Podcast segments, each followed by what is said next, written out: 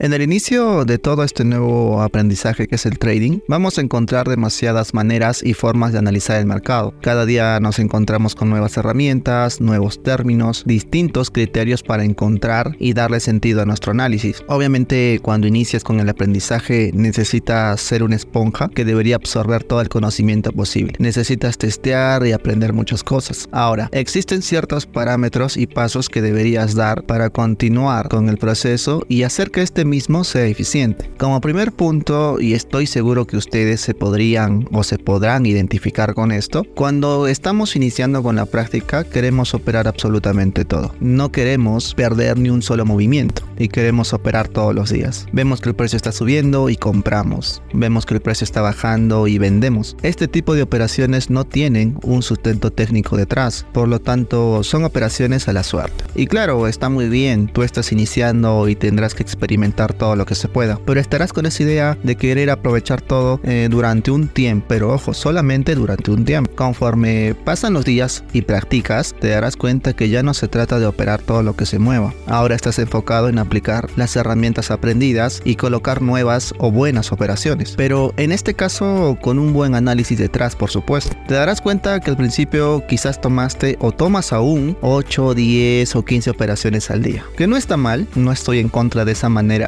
de hacer trading porque puedes ganar dinero aplicando esta metodología, pero yo particularmente no lo veo muy saludable y responsable. Retomando, colocas demasiadas operaciones en un día. Lo acepto para alguien que está iniciando en el mundo del trading, pero si ya tienes cierto grado de conocimiento y estás aplicando lo aprendido, lo más natural es que esa cantidad de operaciones diarias se vea reducida. Por una sola cuestión, estás empleando más calidad que cantidad. En ese punto ya ingresaste a un siguiente nivel, ya estás construyendo tu propio criterio y análisis de tu estrategia. En este nivel ya entran a tallar las famosas confirmaciones. Estas mismas te dirán en qué momento entrar y en qué momento esperar. Luego que la cantidad de operaciones disminuyó, es hora de trabajar en las operaciones de alta calidad. Estas operaciones ya tienen un análisis al 100%. Tú ya sabes cómo operar, cómo entrar, sabes cómo salir, sabes gestionar, sabes llevar un mejor control de todo tu proceso como trader. Prácticamente ya estás consolidando esa estrategia y efectivamente ya estás en un siguiente escalón, donde ya comprendiste que son probabilidades y que esa estrategia tiene que estar obviamente testeada. Las estadísticas tienen que indicarte que funciona dentro de los mercados. Entonces en ese punto ya es hora de iniciar con capital. Puedes optar por un challenge o una cuenta de fondeo. Entonces traders, he descrito quizás todo el proceso de manera general y es una perspectiva propia. Una vez entendido todo esto, quizás una de las preguntas que puedes hacerte es ¿cuánto tiempo tiene que pasar para que tú puedas determinar en qué nivel te encuentras? Déjame decirte que todos los procesos son completamente diferentes. Algunos escalan más rápidos que otros por diversas cuestiones. La realidad es esa. ¿Se puede lograr en poco tiempo? Por supuesto que sí. Entrando en materia, necesitas muchas cosas para llegar y subir de nivel, pero también me gustaría que puedas comprender esto. Este proceso se puede acelerar, es decir, puedes realizar ciertas jugadas o aplicar ciertas estrategias y avanzar más rápido. Una de las formas más eficientes que te brinda mucho aprendizaje es el backtesting, término que a estas alturas ustedes ya lo saben. Retroceder y testear uno o dos años atrás te brindará muchísima información. Es ahí donde ganas aprendizaje. Te das cuenta de ciertos panoramas, escenarios, movimientos. ¿Por qué recomiendo el backtesting? Pondré este sencillo ejemplo. Cuando tú decides practicar en tiempo real, tienes que esperar a que la sesión aperture. Eso puede demorar horas, de un día para el otro. Segundo punto, el precio puede o no llegar a tu nivel de interés. Si no está donde lo quieres, no podrías ejecutar. Tendrías que esperar un día más. Allí ya pasaron dos días y así sucesivamente esperarás y esperarás hasta que el precio se encuentre correcto, hasta darse el panorama ideal. Todo lo contrario pasa con el backtesting. Simplemente reproduces el precio y puedes hacer que este mismo toque tus niveles en solo cuestión de segundos y eso te permitirá analizar todo un año completo, yéndote al pasado obviamente, y practicarlo y testearlo en un solo día. Por eso considero que tienes demasiada ventaja al realizar backtesting, pero ojo, esto no solo queda ahí. Ya tienes información acerca de que existe un escenario que funciona dentro del mercado. Ahora el siguiente paso es aplicarlo en tiempo real. De nada sirve tener información si no lo aplicamos. Y es por eso que la experiencia se obtiene cuando colocas trades en tiempo real. No esperes a tener una estrategia para colocar operaciones. Tienes que acostumbrarte a operar, a meter operaciones, dejando el miedo, dejando correr la operación. Todas esas cuestiones que seguramente te están ocurriendo o ya te ocurrieron en algún momento. Así que trader, para redondear, realiza backtesting para obtener la información necesaria y ejecuta operaciones en tiempo real para obtener experiencia, esa misma que te ayudará a pasar a los siguientes puntos y a los siguientes niveles, que te les contaré en un próximo episodio. Sin nada más que agregar trader, nos despedimos. Si te ha gustado este episodio, presiona en el icono de tu me gusta y te invito a compartirlo obteniendo el enlace para que puedas ayudar a otras personas. Síguenos también en Instagram, en Facebook, en YouTube y TikTok como Burs Advisor, donde subimos contenido que te será de mucha ayuda. Gracias por quedarte hasta el final y nos vemos en una próxima ocasión.